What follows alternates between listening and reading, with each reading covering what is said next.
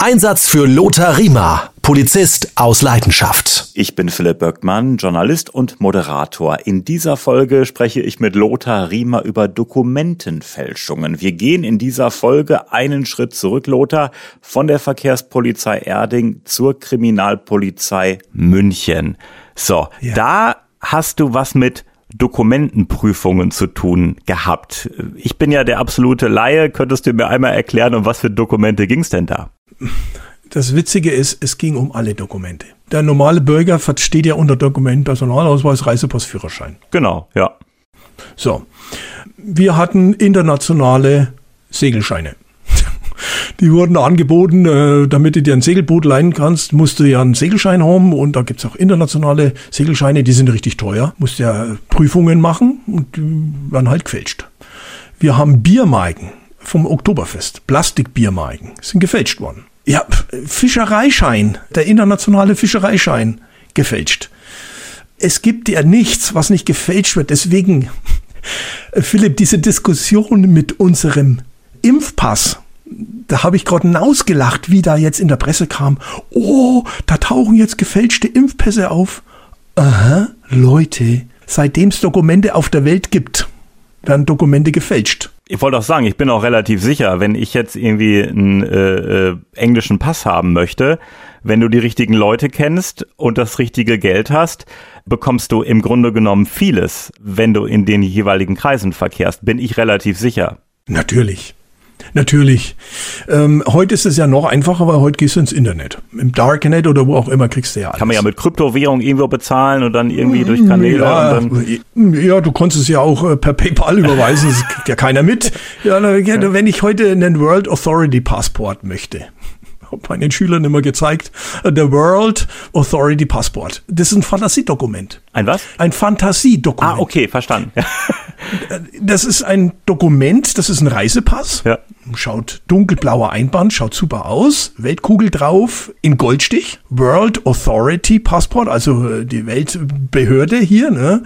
Und da kannst du dann dir diesen Pass bestellen auf deine Personalien oder Fantasie Personalien mit einem Lichtbild, digitalisiert, eingescannt und dann zeigst du das vor. Und ich sage jetzt mal, der beim Fitnessclub, der, der wird so, oh, was ist denn das, ein Weltbürger, toll und so. Der Polizist muss eigentlich schon wissen, ne? Ja. So, aber äh, um darauf zurückzukommen, früher hast du halt am Hauptbahnhof einen griechischen Reisepass und einen Führerschein für 2000 Mark gekriegt oder 3000 Mark. Ne? Griechische Führerscheine und Personalausweise waren beliebt, weil die in Kyrillisch sind. Und die konnten natürlich der Autonormalverbraucher, der Polizist nicht lesen. ich konnte es jetzt überlesen, weil ich habe ja in Russland an der Botschaft gearbeitet, dann hatte ja da Russischunterricht und das habe ich mal halt ein bisschen beibehalten. Aber äh, deswegen sind so Dokumente gefälscht worden. Ne? Oder zum Beispiel ähm, der Rumäne, also es gibt bestimmte Staaten, die haben ja eine, eine sprachliche Affinität zu anderen Staaten. Und wenn ich jetzt illegal bin, dann besorge ich mir halt einen Pass von einem europäischen Staat, der so mal eine Sprache ungefähr spricht, dann bin ich schon mal auf der richtigen Seite und dann besorge ich mir diesen Pass und bin EU-Bürger. Und wenn ich kontrolliert werde, dann spreche ich da halt diese Sprache, wenn gerade brechen, weil der Polizist spricht sie ja sowieso nicht. So, ähm, also die Rumänen zum Beispiel sprechen ja eine romanische Sprache. Rumänische Pässe waren beliebt. Rumänen sind EUler.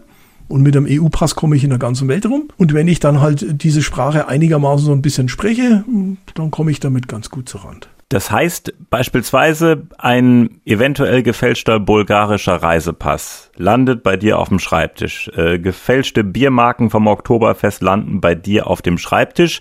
Und dann hast du im Grunde genommen das genauer geprüft als die Streifenbeamten, die die Sachen beschlagnahmt haben. Genau. Und da bin ich mit den Biermarken erstmal aufs Oktoberfest. nee, Spaß, Spaß beiseite natürlich. ja, aber haben wir ungelogen, haben wir gehabt. Also wir haben äh, gefälschte Biermarken auch. Ne? Aber es läuft in der Regel so ab. Das muss man ein bisschen in die Historie jetzt gehen. Als die Grenzkontrolle, nicht die Grenzen, das wird immer verwechselt. Die Grenzen bleiben ja bestehen. Nur die Grenzkontrollen sind weggefallen. Also nach dem Schengener Abkommen, Schengen Agreement oder Schengener Durchführungsübereinkommen, wie man immer das bezeichnen will, wurden die Grenzkontrollen abgeschafft. Nur noch stichpunktartig.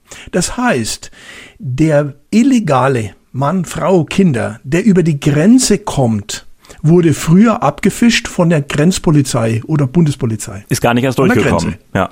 Der ist gar nicht erst durchgekommen.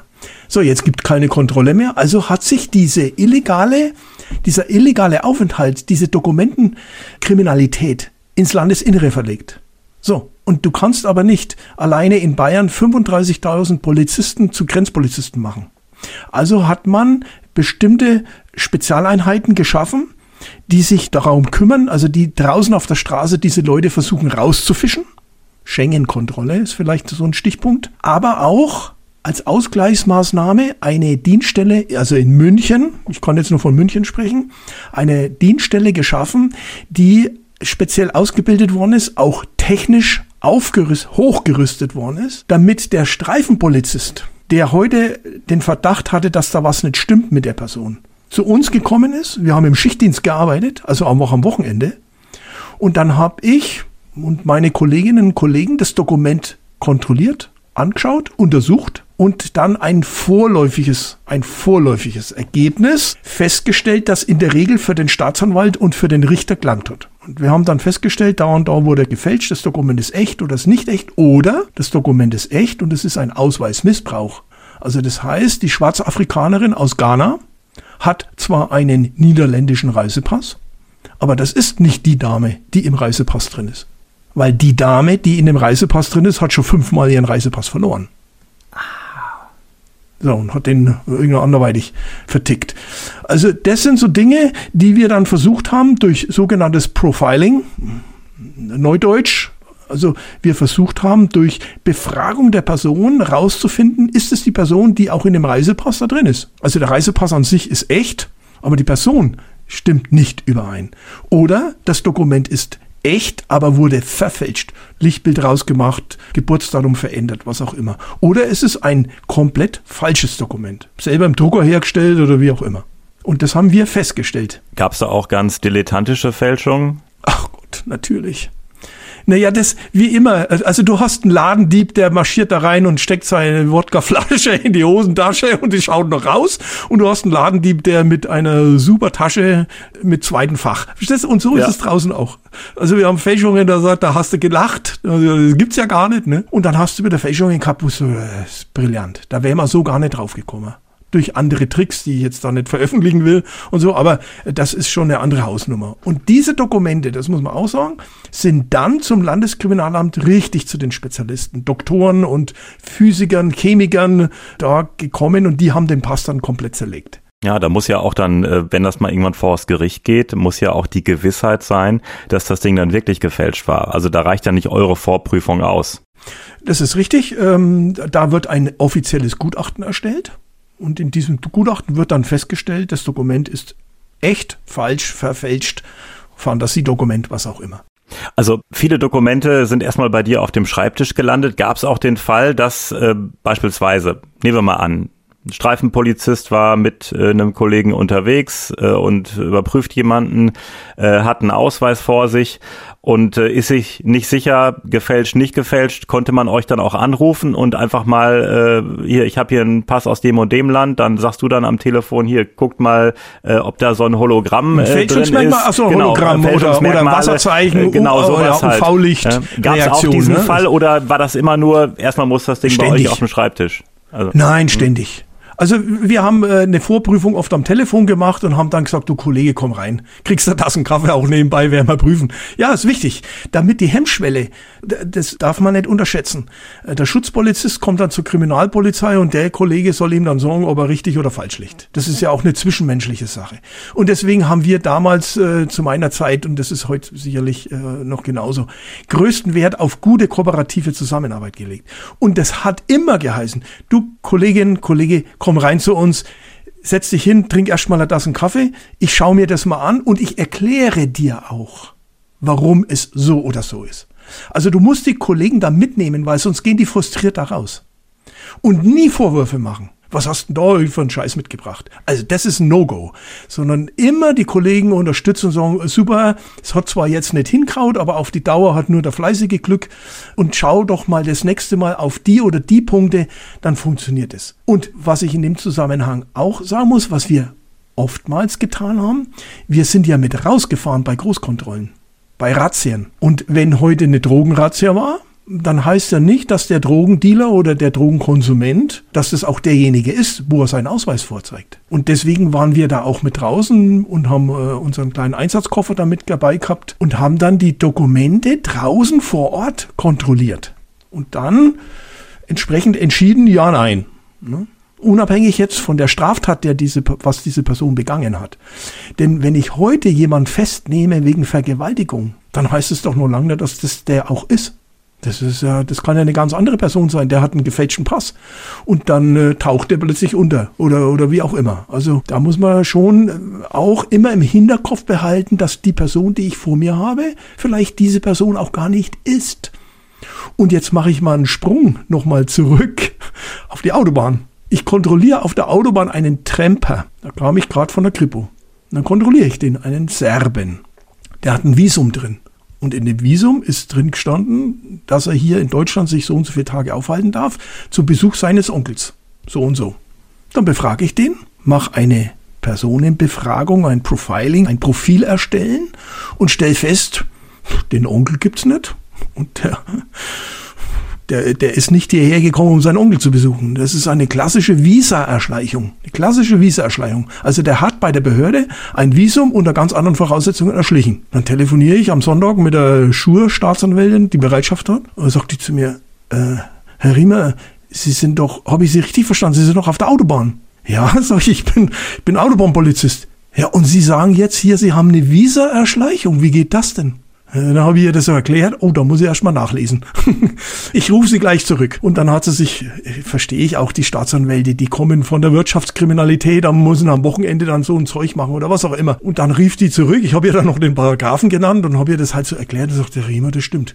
Das, und, und wieso auf der Autobahn? Sag ich, ja, weil ich den kontrolliert habe. Der war da gestanden als Tremper. Also damit will ich nur sagen, nochmal deswegen auch auf der Autobahn, es gibt nichts, was es auf der Autobahn nicht gibt. Und so war das halt auch draußen. Du musst immer unter dem Gesichtspunkt eine Person überprüfen, dass die Person vielleicht gar nicht diese Person ist, für die er sich ausgibt. Weil er was anderes angestellt hat, was, weil er vielleicht untertauchen wollte, weil er vielleicht gesucht wird, in der Fahndung ausgeschrieben, was auch immer. Und ich glaube, das ist bei der Dokumentenprüfkommission der Unterschied gewesen einfach mal zum Zoll oder am Flughafen, wenn die die Reisepässe und die Personalausweise kontrollieren. Da ging es wirklich um Personalausweis, Reisepass.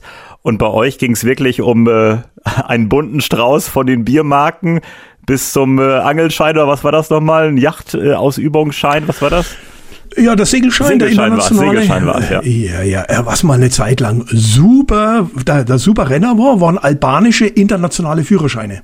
Weil die hier einen Führerschein verloren haben und dann wurde sich so ein Ding da bestellt? Nee, die sind da in Albanien auf dem Esel geritten. Die haben keinen Führerschein gehabt. Ach so. Und haben aber hier die Autos aufgekauft. Das waren so Autotandler. So. Und dann haben die sich in Albanien halt äh, gefälschte internationale Führerscheine besorgt. Also nationalen von der Behörde haben sie nicht gekriegt. Hm. Und dann sind die bei uns hier massenweise aufgeschlagen. Das war dann so ein Phänomen plötzlich äh, mit Unmengen äh, total gefälschten albanischen internationalen Führerscheinen. So, der normale Streifenpolizist wusste das gar nicht, dass es internationale albanische Führerscheine gibt. Gab es die denn wirklich oder? Ja, ja, natürlich. Jeder Staat stellt ja auf Antrag einen internationalen Führerschein aus. Also wenn ich nach Amerika fahre, dann müsste ich mir theoretisch, praktisch ist der deutsche Führerschein ja erkennbar, aber wenn du jetzt heute zum Beispiel aus dem Iran kommst, als Geschäftsmann. Dann hast du einen Führerschein, da ist Schnärksel, Schnärksel, Strich, Strich, Punkt, Punkt drauf, kann kein Mensch lesen. Also braucht er ein übersetztes Dokument, ein offizielles, wo drin steht, der hat die Fahrerlaubnisklasse so und so und der hat die Fahrerlaubnisklasse das. Und deswegen darf er bei uns in Deutschland fahren. Und das ist äh, halt mit Albanien so gewesen. Die, die haben alle keinen Führerschein gehabt, aber wollten hier das große Kfz Geschiebe da aufmachen. Ne? Und naja, und dann sind die plötzlich aufgeschlagen. Da war natürlich jeder Polizist sensibilisiert, weil wir das natürlich sofort gestreut haben. Und das war Mai. Das verging kein Tag, wo wir nicht einen immer mit albanischem Führerschein gehabt haben. Hat sich mittlerweile erledigt. Bargeld ist jetzt kein Dokument, aber äh, gefälschte Banknoten, ist das auch ein Thema gewesen oder war das nicht euer Metier? Ähm, das ist eigentlich grundsätzlich Metier ähm, des Landeskriminalamts der Falschgeldler. Aber ähm, trotzdem wird jeder Polizist, und auch das habe ich ja später bei der Bereitschaftspolizei unterrichtet, bei meinen Polizeischülern, erkennen von Falschgeld.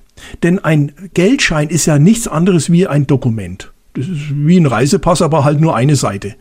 Da steht der Aussteller drauf und da steht drauf, wie viel er wert ist und der wird aus Baumwolle produziert und der hat UV-Sicherungen drin, der hat optisch variable Elemente drin, der hat einen Sicherheitsfaden drin, der hat spezielle Formularnummern. Das ist wie ein Reisepass, wie ganz normales Papier, aber halt ein Spezialpapier. Und das kann man schon mit den entsprechenden Werkzeug und mit der Erfahrung schon auch erkennen. Und dann haben wir eine Vorprüfung gemacht und dann sofort das LKA geholt. Also da äh, auf, haben wir da uns gar nicht eingelassen. Das war auch nicht unsere Aufgabe. Aber so eine Vorprüfung, wenn die Kassiererin äh, vom Aldi ruft an, äh, dann fährt die Streife der PI Klein Kleckerlersdorf dahin und dann sagt die sie, ich glaube, das ist ein Falschgeld. Und dann, dann steht der Polizist da und soll jetzt vor Ort feststellen, ist das Falschgeld oder nicht. Das ist, das kann der ja gar nicht. Also da muss er schon, das muss schon ein richtiger Depp sein, also der Produzent, dass er irgend so, so kopiertes Papier oder was nimmt. Also das kann er nicht. Also muss er zur Spezialdienststelle kommen. Welche Strafen gibt's denn da? Also ich kann dir ein Beispiel nennen, wie sensibel dieses Thema ist. Äh, bei einem Radiosender habe ich mal gearbeitet und äh, da hatten wir einen Dienstwagen und ähm, ich bin dann aber immer mit meinem Privatwagen dann hingefahren. Dann meinte die Kollegin hier, äh, kopier dir einfach diesen Parkschein mit dem Siegel von der Stadt, mach dir einfach eine Kopie, leg das ins hinter die Windschutzscheibe. Dann habe ich das gemacht, habe auf dem Parkplatz geparkt und dann kam ein Anruf von der Stadt. Wie kann man denn etwas mit einem städtischen Siegel kopieren? Äh, das wäre äh, ein Riesenverstoß, ist ein sensibler Bereich, geht ja auch schon in Richtung Dokumentenfälschung. Ähm, aber mal gefragt, ähm, wenn jetzt jemand so Biermarken vom Oktoberfest gefälscht hat oder ich jetzt beispielsweise, ich äh, nehme so einen äh, Parkschein, eine Parkerlaubnis mit einem Siegel von der Stadt, kopiere das, leg das in die Windschutzscheibe, was kann mir da drohen? Ich meine, meine Sache ist längst verjährt, aber sag mal. Es ist ähm, strafrechtlich ein wahnsinnig komplexes Thema, weil ähm, die Urkunde an sich, da muss man dann auch noch unterscheiden zwischen einer amtlichen Urkunde und einer normalen Urkunde. Also ein Bierdeckel ist eine Urkunde. Wenn auf dem Bierdeckel draufsteht, der Riemer hat heute Abend bei mir in der Kneipe drei Bier gesoffen. So und ich radiere einen Strich oder zwei Striche raus, dann begehe ich eine Urkundenfälschung. Ja, das ist eine Urkundenfälschung. Ja, ja, ne? Äh, da habe ich nicht nur beschissen. Ne? Meine Frau unterscheidet ja nicht strafrechtlich. Die sagt immer, wenn einer bescheißt, dann, äh, dann ist er Betrüger und wenn einer was klaut, dann ist er Dieb. Ja. Äh, so einfach kann Strafrecht sein. Ne? Wir unterscheiden natürlich da ganz anders. Ne? Diebstahl, schwere Diebstahl, Familiendiebstahl und lauter so ein Zeug. Und so ist es halt bei der Urkundenfälschung auch. Ne? Es gibt ein Verändern von amtlichen Urkunden du reißt eine Seite aus dem Reisepass raus. Deswegen ist der, der Reisepass ja nicht äh, falsch. Das ist ja echt. Aber du reißt eine Seite raus. Also veränderst du ein amtliches Dokument. Und so unterscheidet immer das Strafrecht. Ähm, wenn du heute etwas kopierst und du hast das Original, Angenommen, du hast einen Behindertenausweis und du kopierst diesen Behindertenausweis, dann täuschst du ja nicht im Rechtsverkehr. Du täuschst ja nicht, weil du hast ja den Behindertenausweis. Den hast du halt jetzt nur aus Sicherheitsgründen zu Hause und hast ihn kopiert. Nur wenn ich jetzt, wenn das der Ausweis eines Kollegen ist und ich das dann äh, den Ausweis benutze, dann wird's kritisch. Äh, dann wird's kritisch. Ja, da kommt erstens mal der Betrug vielleicht auch noch mit in, ins Spiel, ja, weil man natürlich ja jemand betrügt. Du bezahlst keine Pike-Gebühren oder was auch immer. Also äh, da können sich ja unsere Strafrechtler äh, bis zum Exzess auslassen. Es ist immer ein Problem, es muss immer genau auch festgestellt werden, handelt es sich um ein amtliches Dokument, handelt es sich um eine normale Urkunde und so weiter. Und was wurde mit der Urkunde jetzt begangen? Wir haben ja jetzt das Problem, äh, haben wir ja, hoffentlich bringen das jetzt noch wieder zusammen, im Moment eine Gesetzeslücke mit der Impfung. Wenn du den Impfausweis fälscht, den du von deiner Apotheke bekommst. Das ist kein amtliches Dokument. Und da haben wir im Moment so ein bisschen eine Gesetzeslücke. Ich wiederum sage, gut, dann könnte man den Auffangtagbestand Betrug nehmen, weil er ja mit diesem gefälschten Dokument sich den PCR-Test erspart. und erschleicht, dass er in eine Disco oder wo auch immer reinkommt. Also, aber da werden sich jetzt noch die Rechtler, die Strafrechtler da genug noch ähm, damit auseinandersetzen. Ich will damit nur sagen, es ist ein wahnsinnig komplexes Thema und es ist auch nicht immer ganz einfach. Die Staatsanwälte unterscheiden da auch manchmal so und so und die Münchner Staatsanwaltschaft entscheidet so, wo die andere Staatsanwaltschaft sagt, nee, das ist nix. Wir Polizisten zeigen an, wir haben ein Legalitätsprinzip und was dann die Staatsanwaltschaft oder dann der Richter draus macht, das ist wie auf hoher See. Aber ich sag mal so zehn gefälschte Biermarken vom Oktoberfest auf der einen Seite, auf der anderen Seite ein gefälschter äh, Ausweis. Ähm, da ist der gefälschte Ausweis, äh, wiegt dann auf jeden Fall schwerer. Natürlich, es kommt ja immer auf die kriminelle Energie an und auch der Schaden, der dadurch entsteht. Und dann bin ich Ersttäter, habe ich das schon öfters begangen, habe ich andere Straftaten schon vorher begangen, habe ich eine kriminelle Energie, was auch immer. Also das wird ja in der Strafzumessung immer der Illegale, der sich heute einen Reisepass besorgt, der zahlt vielleicht 400 Euro, ist, der kriegt einen Strafbefehl, der ist noch nicht einmal vorbestraft. Das mag Staatsanwaltschaften geben, die so handhaben. So war es viele Jahre in München, vielleicht jetzt mittlerweile auch nicht mehr. Es ist ganz unterschiedlich. Das kann man nicht über einen Kamm scheren. Und es ist halt schon ein Unterschied, ob ich heute ähm, einen Sack voller 100.000 gefälscht, äh, ich sage jetzt mal 100.000 Dollar Blüten dabei habe. Da ist die kriminelle Energie ganz andere, wie wenn ich am Farbkopierer daheim einen 10-Euro-Schein ne, und gehe damit in die Bierhalle und hauen wir zwei Bier rein. Ja, ist doch klar. Lothar Riemer, Dankeschön. Wir hören uns wieder in der nächsten Folge. Abonnieren Sie gerne diesen Podcast, damit Sie keine Folge verpassen. Und ich sage, bis zum nächsten Mal.